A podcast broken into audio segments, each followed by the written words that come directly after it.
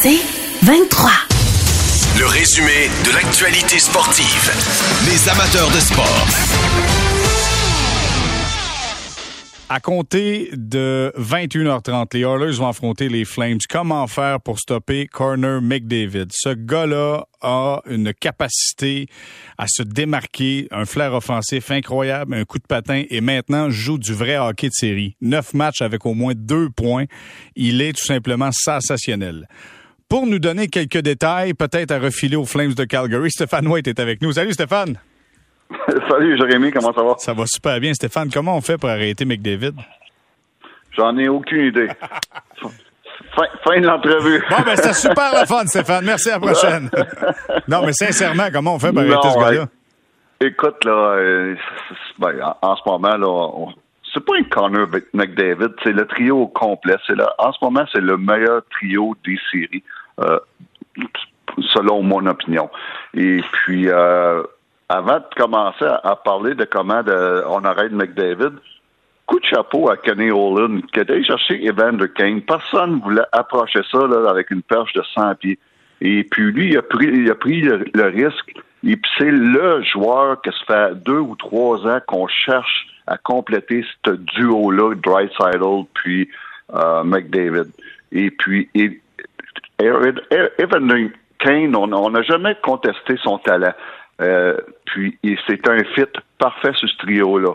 Maintenant, la fameuse question, Jérémy, c'est euh, premièrement, t'as euh, Daryl Sutter, qui n'est pas un grand, euh, il, il, croit pas vraiment au match de, mm-hmm. trio.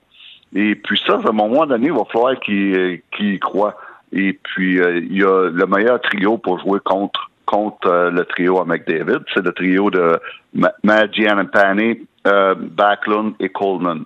Et puis, euh, c'est pour ça qu'il trouve un moyen d'avoir ces gars-là sur la glace en même temps que McDavid. Quoique ça soit très difficile ce soir parce qu'il joue, euh, sur la route euh, à Edmonton.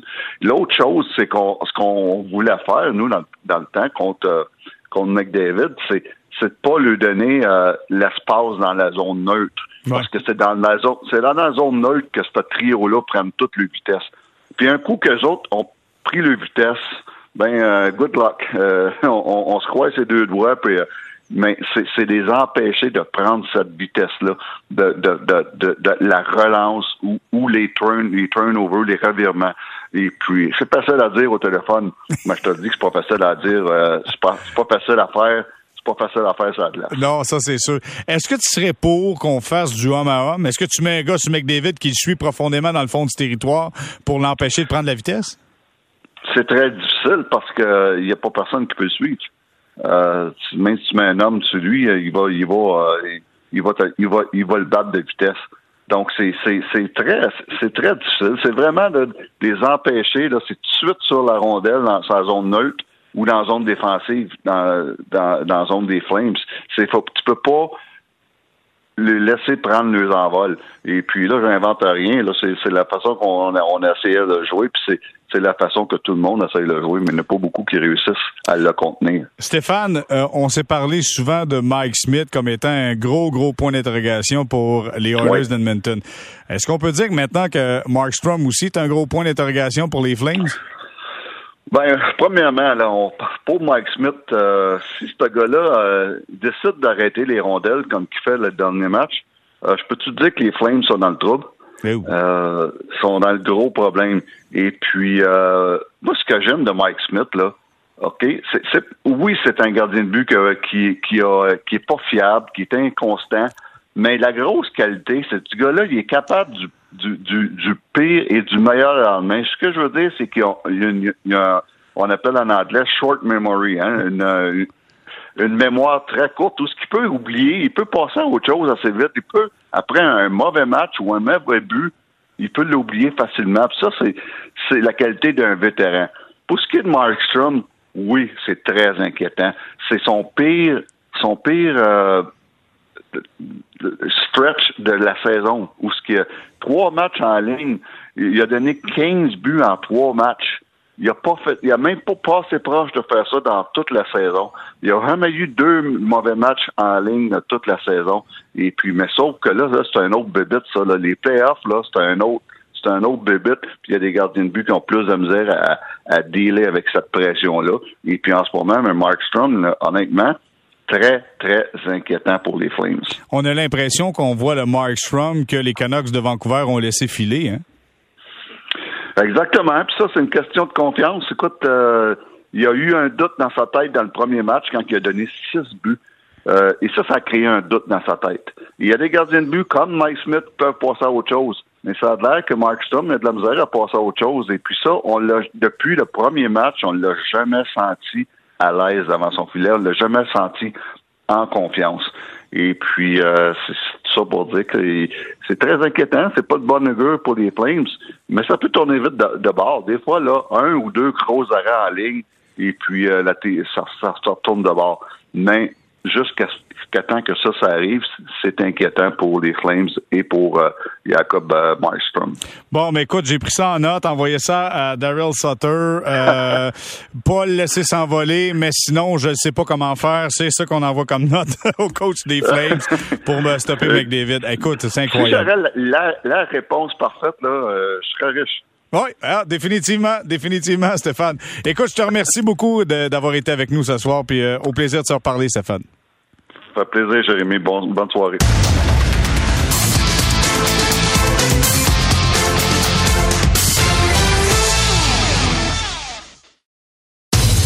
Le résumé de l'actualité sportive. Les amateurs de sport.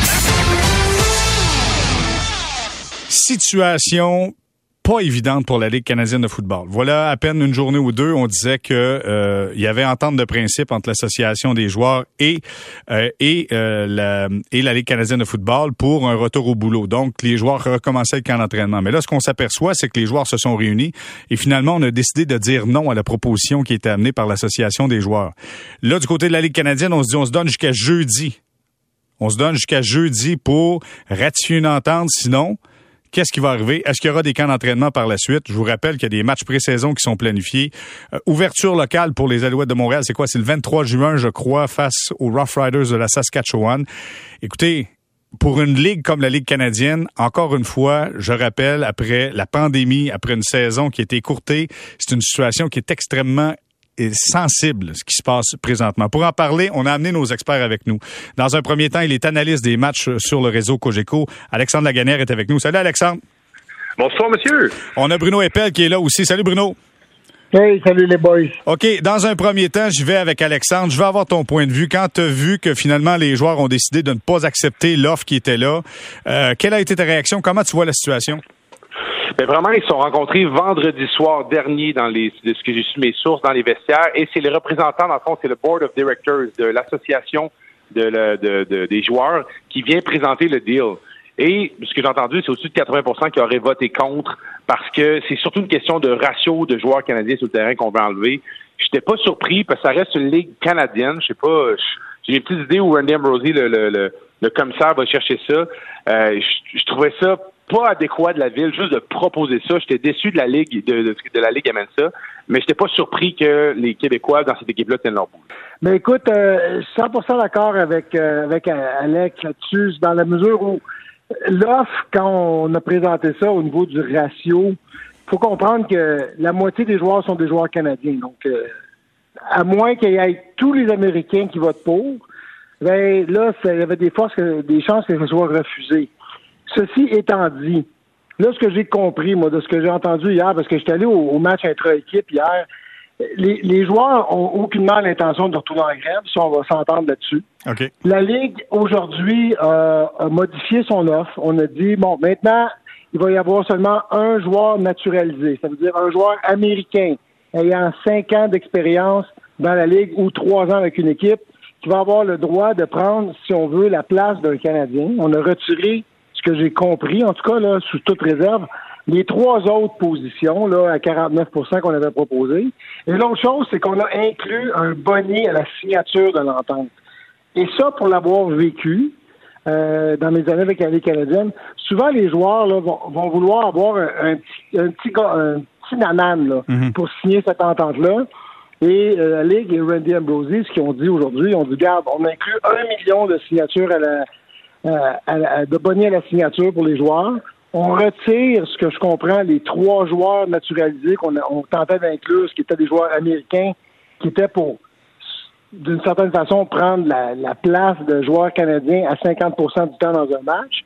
Et là, on dit aux joueurs, ben là, regarde, on vient vous donner ce que vous vouliez, là, parce qu'il faut comprendre, on vient vous donner ce, qu'on, ce que vous vouliez, et là, signer, parce que sinon, c'est nous qui allons mettre fin au, camp d'entraînement et mettre fin à vos, euh, au fait qu'on vous loge et qu'on vous nourrit. Ah, ce qu'on est en train de dire, en fait, là, c'est que, regarde, c'est des détails. Parce que l'entente, là, sur les. Quand on parle d'argent, là, on s'est entendu sur ce qui était vraiment important.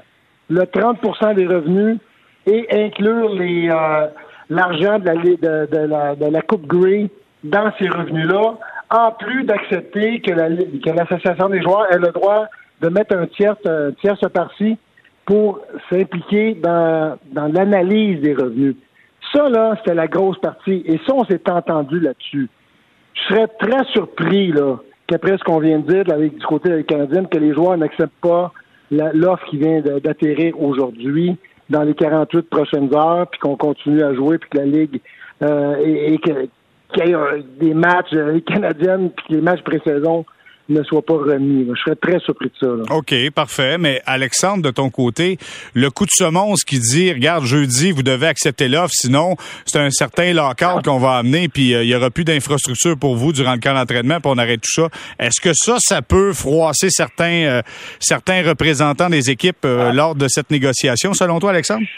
Ben, aujourd'hui, j'ai eu la chance de jaser avec le numéro 38 de, de, le, le, le fullback qu'on appelle, donc Chris Normand, et Marc-Antoine Decoy, le, le candidat au poste de maraudeur, j'aurais demandé c'est quoi l'ambiance dans le vestiaire en ce moment, les gars? Est-ce que le monde, ils ont dit, garde, nous autres, on joue au football en ce moment. On a confiance que des deux parties, ça va se régler. Puis une donnée quand même importante, c'est que la Ligue, les joueurs doivent se fier à la réglementation de l'Alberta. En ce moment, en Alberta, pour tomber en grève, faut aviser 48 heures à l'avance.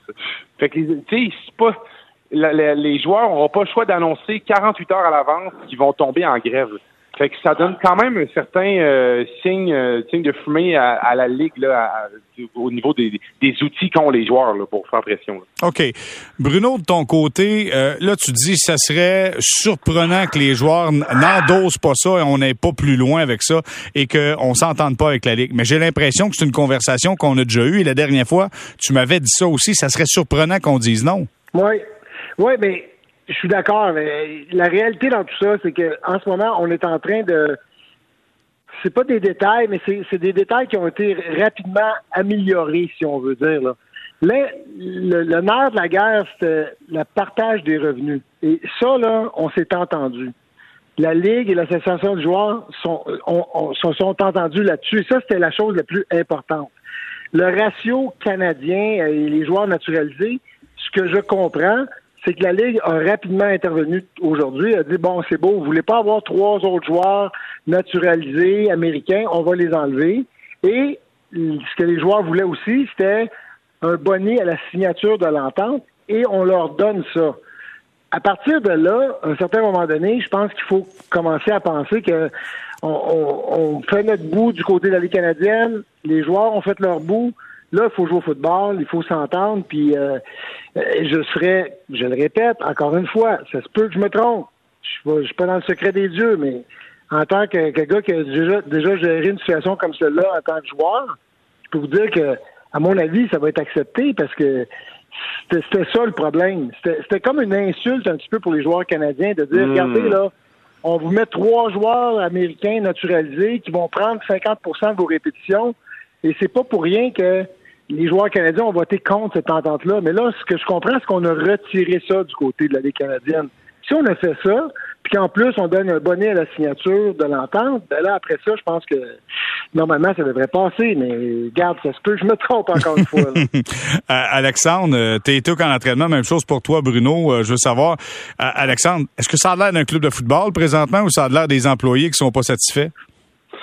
ça a vraiment l'air. Moi, dans, ce que j'ai vu, là, ça a vraiment l'air d'un club de football. Parce qu'il faut pas oublier qu'à travers tout ça, les gars se font évaluer. Il y a plusieurs gars qui feront pas les coupures, qui vont retourner à la maison. Fait que je suis pas mal sûr que si un joueur se, se plaignait sur le terrain, moi, Marc-Antoine de quoi me dit sur le terrain, it's football business as usual. C'est comme ben dit, il faut focuser sur le, jeu. Parce que clairement, honnêtement, oui, tu, Bruno, tu vas ajouter, vas-y. Ben, je veux dire que tu as tellement raison. En ce moment, hier, dans, le, match intra-équipe, c'est des joueurs qui se défoncent, des gars qui veulent se gagner un poste. J'ai vu des coachs, j'ai vu des, intervenants comme Danny Machocha, euh, même Mario Cicchini. Tout le monde travaille dans le même sens en ce moment. Là. On veut tous gagner des matchs, on veut tous créer une équipe gagnante du côté des Alouettes. Puis la réalité dans tout ça, là, bien honnêtement, je vais donner beaucoup de crédit aux joueurs. Parce que ce qu'ils ont réalisé dans la pandémie, moi, ce que je pense, dans les deux dernières années, là, ils ont vu c'était quoi une année sans football, puis ils ont mhm. vu que c'était possible de vivre sans football, et ça leur a permis de mettre leurs pieds à terre. Là, ils l'ont mis leurs pieds à terre, et ça a donné beaucoup, beaucoup de gains aux joueurs de la Ligue canadienne dans cette nouvelle entente qui s'en vient. Et, bravo, et chapeau à tous ces joueurs-là, mais là, maintenant est le temps de dire, bon, on a eu nos gains, mais là, let's go, on joue au football. Puis du côté des Alouettes, ben là, on, a une équipe qui, a beaucoup, beaucoup de talent, puis il y a beaucoup de potentiel. Puis euh, moi, ce que j'ai vu hier, c'est une équipe qui était très unie, surtout. OK, parfait. Si tu me permets de, si, tu me permets de rajouter, euh, Bruno, le, et, Jérémy, bien sûr, quand je parlais à, Mario Cecchini, moi, il me dit, on veut juste que ça se règle. Tu sais, à quelque part, l'organisation des Alouettes fait tout en œuvre pour que les joueurs, d'une année à l'autre, puissent mieux performer, soient mieux encadrés. Il y a des nouvelles choses qui s'en viennent pour l'équipe. Et même les joueurs sont au, ils sont au courant que la Ligue, ça va pas si bien que ça. Ils disent, on sait que c'est une perte d'argent de, de mettre fin à d'arrêter un match éliminatoire. Tout le monde est conscient de mm. ça. Fait que j'aime ça, cette option-là de tout le monde travaille dans la même équipe. Autant Mario Cicchini et Danny Machocha que ses joueurs. Ils veulent juste que ça fasse. Ouais, c'est clair. Puis Bruno, écoute, la Ligue, les Alouettes, les joueurs ont besoin d'un conflit autant que d'une roche dans l'œil. Là. Sincèrement, on n'a pas besoin de ça, mais pas du tout. Là. Ah non, absolument, même. Puis j'en ai déjà eu une roche dans l'œil en me promenant dans ma mobilette quand j'étais jeune, puis ça fait mal. je peux te dire que la Ligue canadienne en ce moment et les joueurs, là, tout le monde a besoin que la, saison commence. On a surtout besoin qu'il n'y ait plus de matchs pré-saison qui soient reportés. Il y en a déjà un qui a été remis. Mais là, là les prochains matchs là, en fin de semaine qui s'en viennent, il faut qu'on les joue. C'est des revenus importants pour une ligue qui ne fait pas beaucoup d'argent.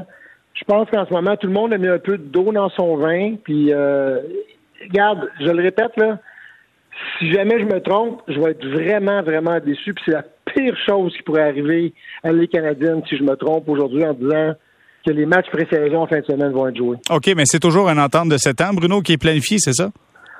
Oui, c'est une entente de 7 ans. Puis, regarde, je ne rentrerai pas dans les détails, mais là, on a ajouté un million de dollars en bonnet à la signature de l'entente. On a soustrait certaines choses, mais Wendy Brosier, honnêtement, je pense qu'il est en train de dire, regardez, là, ça, c'est des détails dans, dans une entente qui, à mon sens, maintenant qu'on a enlevé les trois joueurs naturalisés, là, fait beaucoup de sens pour les joueurs de la Ligue canadienne. Ça fait beaucoup de sens, d'autant plus que le football universitaire canadien se développe. Euh, Alexandre Lagagnère, tu as évolué pour les Carabins. Tu sais, si tu enlèves des postes de joueurs canadiens dans la Ligue canadienne de football, écoute, on s'en va où avec ça? Tu sais, c'est comme un non-sens, Alexandre. Ben, je pense que, tu sais, Randy Ambrosey, sa vision, j'entends dire entre les branches qui, tu sais, ça inspirait peut-être de ligue de, soccer européenne où ils ont enlevé les ratios pour, tu sais, peut-être son but, c'est d'élever le niveau de, de, de, jeu en amenant des, des Américains plus forts, mais c'est pas ça notre ligue. C'est une ligue canadienne. Puis, ce que j'ai su, c'est que dans les vestiaires des Alouettes, autant les Canadiens que les Américains semblent solidaires les uns envers les autres. Mais c'est pas, euh, c'est pas le cas partout dans la ligue. Je pense à Simone Lawrence au Tyler Hamilton qui a dit sur Twitter, il disait let's make it clear, c'est tout à propos du ratio pour que les Canadiens puissent s'acheter des jerseys de leurs Canadiens préférés. Ça Ça fait pas l'unanimité dans toute la ligue, mais il me semble un, on me dit qu'il y a un beau vent de solidarité à l'intérieur du vestiaire de football de l'Ouest. Ben oui, parce que la Ligue canadienne, c'est quand même, tu sais, oui, c'est à travers le pays, mais c'est régional. C'est la Raiders Nation, c'est les Alouettes ici, tu sais. Bruno, il faut, il faut que les gens aient un sentiment d'appartenance. Il faut que ça soit comme ça. Sinon, oublie ça. T'as beau avoir des bons joueurs, il n'y aura pas ce sentiment d'appartenance. 100 Et puis le plus qu'on va tenter de s'attaquer à ce ratio-là, le plus on va mettre ça en danger que tu viens d'exprimer. Surtout, euh, tu sais, quand on parle des Alouettes, on parle de, joueurs canadiens, on parle aussi de joueurs québécois. En bout de ligne, par contre, à la fin de la journée, il faut que ce soit des joueurs de qualité qui soient sur le terrain. Donc, de là l'importance de continuer à développer au niveau canadien des bons joueurs canadiens parce qu'on reste une, une, population de 35 millions où le sport national, c'est le hockey. Donc, quand un joueur canadien partant se blesse, ben, il faut qu'on soit capable de le remplacer avec un joueur de la même qualité. Et ça a été un problème. Regarde, fais juste regarder au, match éliminatoire des Alouettes, là, quand il y a eu une pénurie de blessures sur la ligne à l'attaque à des joueurs canadiens. C'est David Ménard qui est allé sa ligne offensive. Oui, on a fini par perdre en éliminatoire un petit peu à cause de, du fait qu'on n'était pas capable de remplacer nos joueurs canadiens par des joueurs de qualité. C'est un peu ça que la Ligue essaie de corriger mm. en, en, arrivant avec des joueurs naturalisés, mais je pense que c'est un peu trop tôt. Je pense que c'est important que les joueurs canadiens se soient tenus debout. Bravo.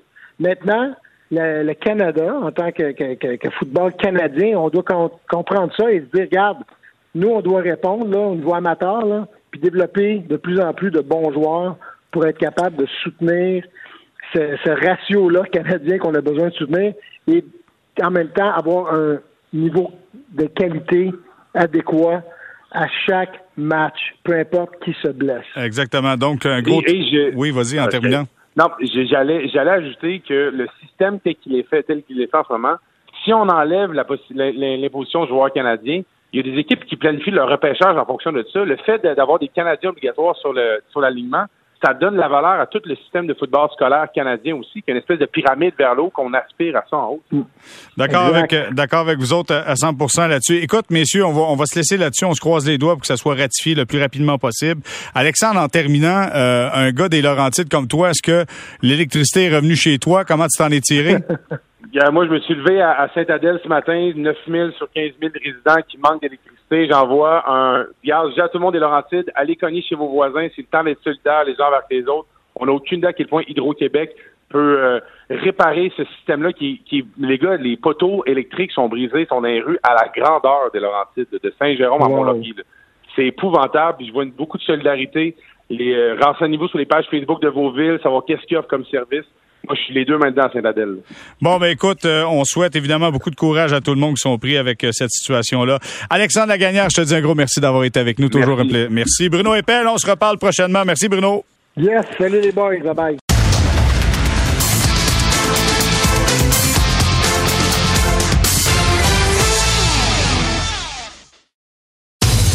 Le résumé de l'actualité sportive. Les amateurs de sport.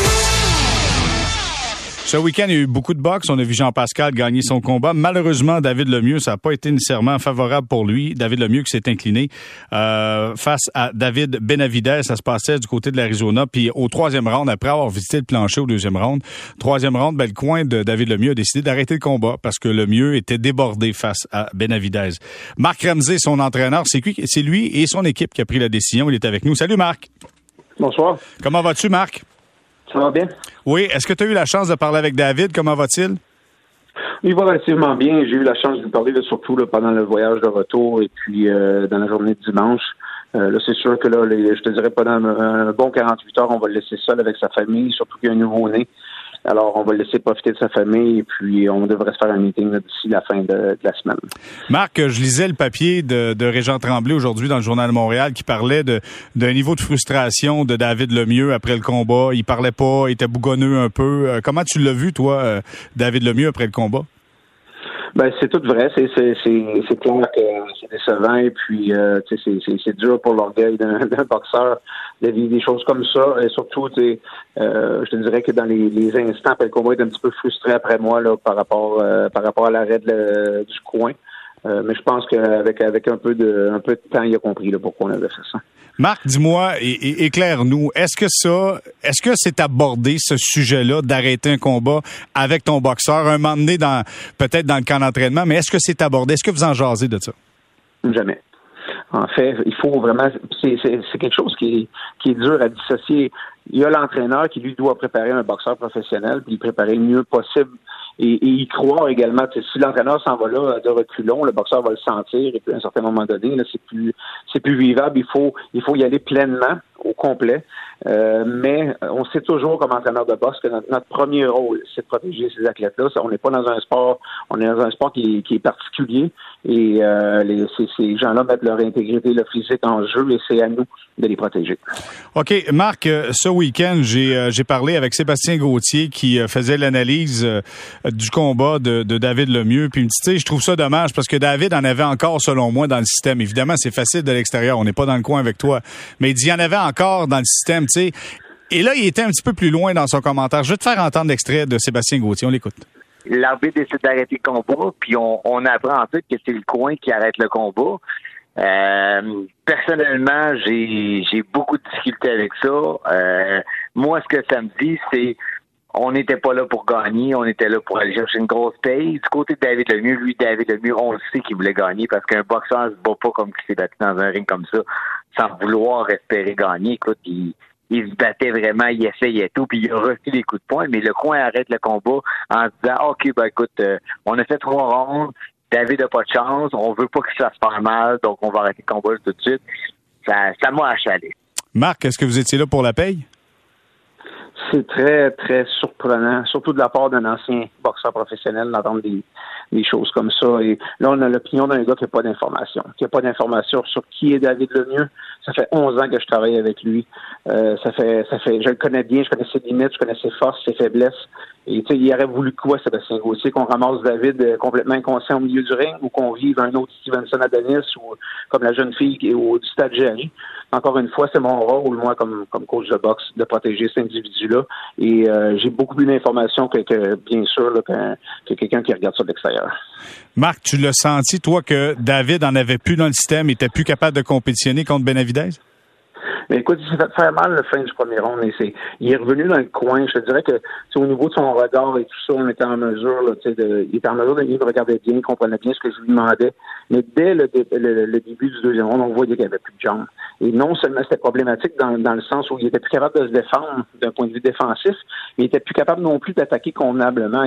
On le voyait très bien que ses, ses charges n'avaient pas l'impact habituel euh, pour déranger Benavidez.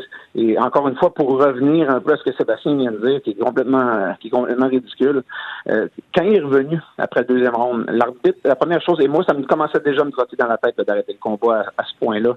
L'arbitre est venu, il me dit, si tu ne montres pas quelque chose, je vais arrêter le combat. Puis tu sais, ça, ça venait un peu endosser, c'est un arbitre d'expérience, ça venait un peu endosser la, la, direction que je prenais doucement dans ma tête.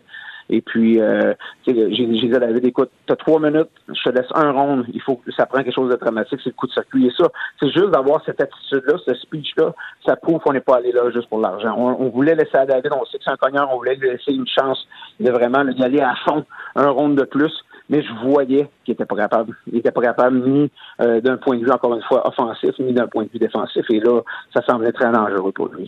Marc, je veux savoir, avec ce qui est arrivé à Stevenson, avec ce qui est arrivé à la boxeuse, est-ce que euh, pour vous de prendre la décision d'arrêter le combat, ça vient plus rapidement qu'avant? Tu dis, garde, je veux pas voir ce qu'on a déjà vu sur le ring? Non. Ça, ça n'influence en rien. Euh, sauf qu'on sait, comme entraîneur de boxe, nous, quand ça arrive, bien sûr, ça fait la, une des, manchettes, mais nous, on sait que c'est quelque chose qui est présent, c'est quelque chose qui, est possible. Alors, tu sais, quand tu es dans un combat de boxe et qu'à un certain moment donné, il n'y a plus d'options, il n'y a plus de manière, de, ni, par ni par les points, ni par une dominance technique, par une dominance qui est physique. Euh, là, on parle bien sûr d'un chaos et qu'il n'y a plus d'options. Il n'y a pas de raison de laisser aller. Ça, surtout, à la limite, quand ton boxeur se fait pas faire mal, c'est pas si pire. On peut prendre un peu plus notre temps. Et quand il y a des dommages qui sont, qui sont causés, qui sont sérieux, encore une fois, c'est mon rôle de protéger l'individu. Marc, avant que le week-end débute, on avait Jean-Pascal qui se battait, on avait David Lemieux qui se battait. Je me souviens d'en avoir parlé avec des collègues en ondes qui me disaient, tu penses quoi de ça? Moi, j'ai juste dit, dans les deux cas, j'espère que les gars soient en santé parce que c'est pas des jeunes fleurs du printemps dans les deux cas. Ils ont connu de grands combats, de grandes batailles, que ce soit pour Jean-Pascal ou pour David Lemieux. Euh, le fait que David, écoute, il, s'est fait frapper dans sa vie, là, tu le vois qu'il n'est pas nécessairement. Il y a eu des options euh, face à Golovkin, il s'est battu, il est resté debout. Est-ce qu'à un moment donné, il faut penser peut-être à arrêter? Ben, c'est sûr qu'à un moment donné, il faut penser à arrêter. Ça, c'est la, la, réalité de chaque boxeur. Maintenant, est-ce que c'est le moment est venu? Ça va prendre, ça va prendre quelques, quelques meetings beaucoup plus, euh, beaucoup plus sérieux que ça là, pour, euh, pour prendre une décision éclairée. C'est sûr que là, l'équipe va se, va se réunir. C'est sûr que, et on va parler non seulement à moi, à mes assistants, à Camille comme promoteur, à David, savoir son opinion, mais également au staff médical qu'on a, et puis euh, prendre une décision, là, encore une fois, qui est éclairée. Toi, Marc, est-ce que tu peux arriver et dire au boxeur, écoute, puis là, j'enlève le cas de David, là, je parle d'un boxeur fictif. Est-ce que tu peux arriver à un boxeur et dire, c'est quoi, je pense que tu en as assez donné, c'est le temps de te reposer. Est-ce que ça, un coach peut faire ça? Je l'ai déjà fait sans, aucun problème. Quand je pense, à un certain moment donné, c'est un éthique, un éthique de, travail de, comme professionnel, et puis surtout, encore une fois, dans un sport qui est aussi dangereux que la boxe. Il faut que ça soit bien fait. C'est un beau sport, la boxe mais il faut que ça soit bien fait. Il n'y a pas de doute et j'ai aucune hésitation à le faire. Et tu, tu le fais avec qui? Je ne veux pas être indiscret, mais tu le fais avec qui? Ben, un gars comme Elédor Alvarez dans le passé, ou un gars, je me rappelle à une certaine époque, je l'avais fait avec Patrice Lheureux, où je voyais que, écoute, la carrière s'en allait un petit peu nulle part, et puis Patrice avait de moins en moins de plaisir à pratiquer euh, ce sport-là. Et puis, tu sais, c'est un sport qui, euh, qui est très, très demandant, surtout en vieillissant, alors j'avais, j'avais intervenu. Là. Et comment, comment les boxeurs réagissent quand tu te fais dire par ton coach qui, qui t'a poussé, qui te dit, c'est quoi, je pense que c'est le temps d'arrêter, comment ils réagissent? C'est jamais pareil. Tu sais, je vais vous donner l'exemple d'un gars comme Antonin Descaries que je me rappelle après après une deuxième défaite chez les professionnels. On avait été chercher à peu près des, des bons combats. On avait on avait atteint le, maximum de son potentiel. C'était deux fois championnat du monde sans être euh, capable de mettre la main sur le titre mondial, mais quand même s'est ramassé deux fois en combat de championnat du monde et j'avais fait un meeting. Antonin, tu as plein d'autres options dans ta vie, tu as plein d'autres euh, choses que tu peux faire. Je pense qu'il est temps de passer à autre chose. On ne voyait plus euh, ni d'opportunité de retourner au sommet, ni d'opportunité de faire des sous avec la boxe. Je pense pas que c'est un bon sport pour rester euh, rester dedans quand il n'y a plus rien à en tirer. Marc, qu'est-ce qui s'en vient pour toi? À quoi ressemble ton calendrier au courant des prochaines semaines, des prochains mois? En ce moment, on est en plein camp d'entraînement pour euh, Arthur Beterbiev, euh, Joe Smith. Alors, on est dans le dans le croquant du camp d'entraînement. Et puis par la suite, c'est bien sûr, là, toutes les, on va avoir quelques quelques galas, dont le 23 juin avec Eyes of Tigers Management, Eric Bazignan, Martin Oganessian et Christian Billy qui va faire son retour en septembre. Alors l'été l'été est rempli.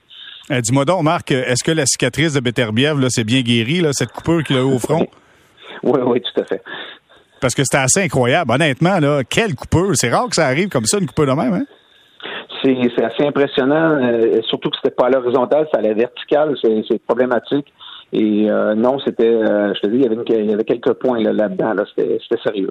Bon, ben écoute, Marc Ramsey, je te remercie énormément, énormément d'avoir pris du temps pour nous. Merci d'avoir répondu à nos questions. Puis on vous souhaite bonne, bonne chance pour la suite des choses. Merci. Merci. Marc Ramsey, entraîneur de David Lemieux, qui a vu euh, son coin arrêter le combat troisième ronde face à David Benavidez. Et je tenais à faire entendre les propos euh, à Marc Ramsey de Sébastien Gauthier parce qu'on a eu Sébastien ce week-end. Et lorsqu'il a dit ça, je pense que l'ensemble des amateurs que nous sommes, on s'est posé la question à savoir, attends, attends, Sébastien, tu sais, il me semble que c'était difficile pour lui. Puis Sébastien, non, disait, j'ai l'impression qu'il en avait encore dans le système. Là, Marc réagit en disant, faut faire attention, il y a de l'information supplémentaire qui est arrivée.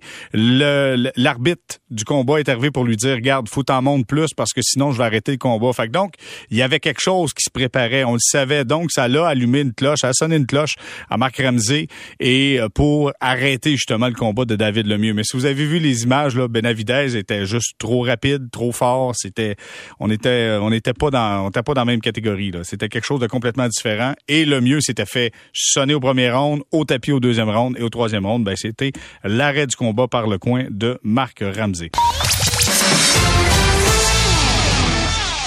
allons euh, du côté du CF Montréal qui a euh, malheureusement perdu son match face à Salt Lake 2 à 1, mais sera en action demain dans, dans le championnat canadien. Voilà, ça va être mieux comme ça, dans le championnat canadien face à Hamilton. Et là, j'ai l'impression qu'on n'a pas écouté notre ami Jérémy Filosa. On n'a pas fait de rotation du côté du CF Montréal. On en parle avec Philo qui est avec nous. Salut Philo! Salut! Philo, ils t'ont pas écouté. Ils ont pas fait de rotation. Ils commencent à être fatigués puis ils perdent des matchs, Philo. Ouais, ben oui, c'est sûr. Écoute, c'est un petit peu normal. C'est je veux dire, ceux qui suivent le soccer depuis le début des temps savent que euh, lorsque tu es dans une séquence où tu joues les week-ends et, et, la semaine, et si tu fais pas tourner ton effectif, euh, aussi bon soit-il, ces joueurs-là, à un moment donné, ils commencent à perdre de leur efficacité.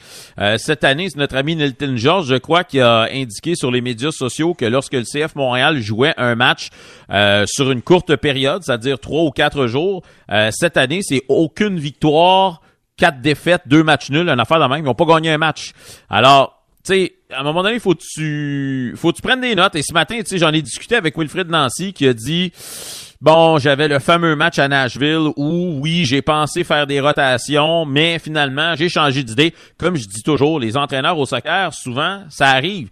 Ils tombent en amour avec les joueurs qui les font gagner et pensent que ces joueurs-là sont invincibles et vont toujours être capables de trouver la façon. Euh, mais bon, ce fameux match à Nashville la semaine dernière, euh, dans l'Ouest, sur la route, euh, où ça aurait été un moment idéal pour faire tourner l'effectif, donner des minutes peut-être aux plus jeunes ou ceux qui jouent pas autant. Ça n'a pas été le cas. Et là, on s'en trouve avec deux défaites de suite. Et comme je dis souvent, au soccer, quand tu joues en milieu de semaine et, la semaine euh, et la fin de semaine, puis tu fais pas tourner ton effectif, ben tu joues à qui tout double et, et quasiment à qui tout triple.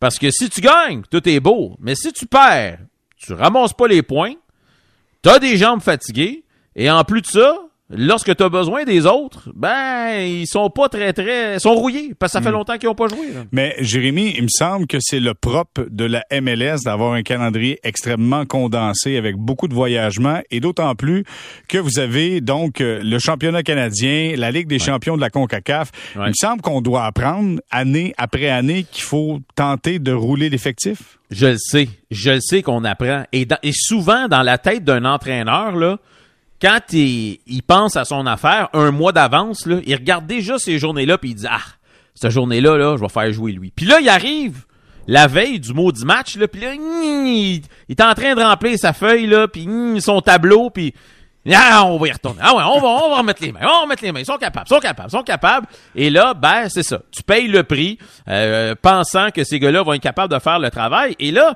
tu sais, tu regardes la séquence de cinq matchs en 14 jours. Cinq matchs, là, euh, t'as 10 joueurs de champ. OK? si on, on compte pas le gardien, t'as 10 joueurs de champ. Si tu t'en fais sauter des tours à deux à chaque match, tu te rends au 10, t'as donné une petite chance à tout le monde de respirer.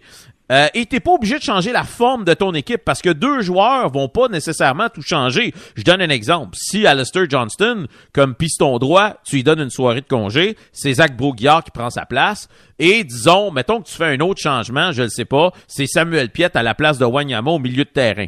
Mais les gars, les autres neuf là, sont habitués de jouer ensemble. Ils vont pas changer leur façon de faire. Mais ces deux gars-là, tu vas leur permettre de respirer un peu. Euh, et au bout de ta séquence de cinq matchs, ben tout le monde aura un peu respiré et t'aura gardé la forme. Là, le problème, c'est que demain, en championnat canadien, étant donné que les trois derniers matchs, tu as utilisé huit des onze joueurs, ont tous été les mêmes, Là, tu vas faire rentrer des gars qui, oups là, il fait un petit bout de temps qu'ils n'ont pas joué, là. Euh, puis là, tu vas tout mettre ça ensemble, puis là, tu vas espérer qu'il y ait une chimie. Mais la réalité, c'est que ces gars-là, ça va être la première fois de l'année qu'ils vont embarquer sur le terrain pour débuter un match ensemble. Donc, mm. ils vont se chercher sur le terrain. Et là, attention, t'affrontes le Forge d'Hamilton, qui est la meilleure équipe de la CPL. Et eux autres, c'est l'inverse de nous. Eux autres, ils attendent ce match-là pour faire jouer leurs meilleurs. Les gars qui sont habitués de jouer ensemble tout le temps. Et là, ben, tu risques toujours de te faire jouer des tours. D'ailleurs, l'impact de Montréal, dans les années passées, à chaque fois qu'on joue contre une équipe d'une ligue inférieure, c'est toujours, toujours à l'arraché. Je vous rappellerai que l'année passée, on a joué deux matchs contre des équipes de la CPL. Halifax, Balou avait marqué deux buts dans les cinq dernières minutes du match parce que sinon, le club perdait. Mhm. Et la semaine suivante contre Hamilton, ou dans le match suivant contre Hamilton, ça avait pris la fusillade. Et on s'était rendu au onzième tireur. Et c'est Breza qui avait marqué pour gagner ce match. Ben Exactement. C'est le gardien de but qui avait marqué, tu as raison. Mais Jérémy, je pense que à la lumière de ce qu'on voit présentement du côté du CF Montréal, ça fera peut-être pas plaisir à tes oreilles, mais clairement, le championnat canadien, c'est pas une priorité pour le CF Montréal. Moi, j'ai pas de problème avec ça.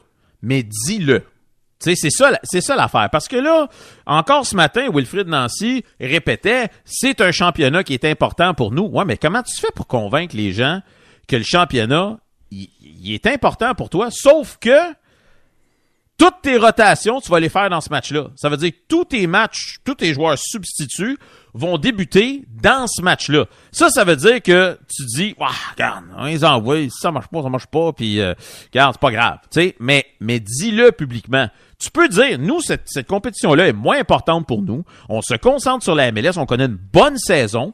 On veut mettre notre emphase sur la saison MLS. Bon, au moins, on sait à quoi s'en tenir. Mais on va dire une affaire, là et on se demande pourquoi on a de la difficulté à des billets lors des matchs de championnat canadien. Les mondes sont pas, sont pas dupes, là. Je veux dire, t'as bien beau dire ce que tu veux. Quand tu regardes l'alignement sur le terrain, là, Mais donc, ils savent c'est quoi qui se passe. Philo, comment t'expliques cette séquence-là où le CF Montréal était quasi invincible et là, on a deux défaites de suite? Est-ce qu'il faut commencer à avoir un certain, euh, une certaine tendance du côté des défaites chez le CF Montréal? Parce que j'entendais Wilfried Nancy qui disait, tu sais, on a joué quand même un bon match. Tu sais, il, est, pas, il est pas négatif après la défaite. Il hmm. essaie de rester positif. Mais comment tu vois la tendance présentement? Ben, écoute, moi, je pense que tout est relié euh, au calendrier. si on recule au début de la saison, le club ne faisait pas bien non plus lorsqu'on joue aux trois jours. On était en Ligue des champions. Là, présentement, on a, une séquence euh, très, très, très occupée. La bonne nouvelle, c'est qu'après le match de samedi contre Cincinnati, le club aura deux semaines de repos. Donc, euh, les joueurs vont s'en aller en équipe nationale. Mais là, c'est ça le problème. C'est que Alistair Johnston n'ira pas congé, lui. Il s'en va avec le Canada. Kamal Miller, même chose. Romel Kyoto avec l'Honduras. Euh, et il y en aura peut-être d'autres. Georgi Mihailovic avec les États-Unis. Donc, t'as un paquet de gars là-dedans. Puis là, je viens de te nommer tous des partants qui ne se reposeront pas, là. Parce que les États-Unis vont jouer quatre matchs. Euh, deux matchs à Nations League, deux matchs amicaux. Le Canada, ça risque d'être la même chose. Deux matchs Nations League, deux matchs amicaux. Donc, ces gars-là, ils vont encore voyager, ils vont encore se promener, ils vont encore jouer des minutes. Puis quand ils vont revenir à la mi-juin, ah, ils vont avoir un petit peu la langue à terre. Donc là, c'est là la problématique. Parce que si tu me disais, écoute, il n'y a personne en équipe nationale, tout le monde se repose pendant deux semaines, on retombe dans une séquence plus normale à la mi-juin où on joue une fois par semaine, cette équipe-là est capable. Et elle est très bonne, cette équipe-là. Mais comme j'ai dit, faut pas être aveuglé par le fait que tu des bons joueurs sur le terrain et de penser que ces gars-là sont capables de répéter à tous les trois jours et être aussi efficaces. Je sais que Wilfried Nancy compte beaucoup sur les statistiques avancées et aussi les données GPS pour prendre ces décisions-là. Mais à un moment donné, le soccer, ça reste le soccer et, tu peux faire dire tout ce que tu veux aux statistiques avancées. Quand les gars, ils avancent pas sur le terrain, ils avancent pas. Puis dimanche, ils avancent pas. Ah, clairement. Il manquait beaucoup d'intention dans le jeu euh, du CF Montréal. Donc, Philo, demain, le CF qui affronte Hamilton, c'est pour le championnat canadien. Toi, tu vas écouter le match, tu vas intervenir avec nous avant le match, à la mi-temps, après le match. On va savoir comment ça se passe. Et là, on va savoir si, encore une fois, c'est difficile pour le CF. Là. Exactement. Et demain, là, ça va être le Chouanière Bowl, soit dit en passant, parce que c'est Mathieu Chouanière contre David Chouanière. Ah, oh. Et je sais que tout le village, euh, ils ont envoyé un autobus pour venir voir euh, cette rencontre-là, parce qu'on a manqué notre coup il y a de ça un an. Les deux frères devaient s'affronter, mais Mathieu était blessé finalement, donc il était pas du match contre Hamilton. Cette fois-ci, normalement, les deux devraient être là. Puis Wilfred nous a dit, je vais peut-être placer Mathieu à gauche. Et si c'est le cas, avec David qui joue à droite, ils vont s'affronter. Ils vont ah. être ils vont être face à face les deux frères demain sur le terrain. Donc euh, ça risque d'être très intéressant. Mais je vous le dis, je vous le dis, attendez-vous pas à une, gagne, une victoire éclatante de 3-4-0 euh, du CF Montréal parce qu'ils affrontent une équipe de la CPL. Ça va être extrêmement ardu. Eux autres, ils vont venir ici pour causer la surprise. Parfait. On se parle demain. On aura ton résumé. Merci beaucoup, Jérémy. À demain. Bye bye. C'est 23.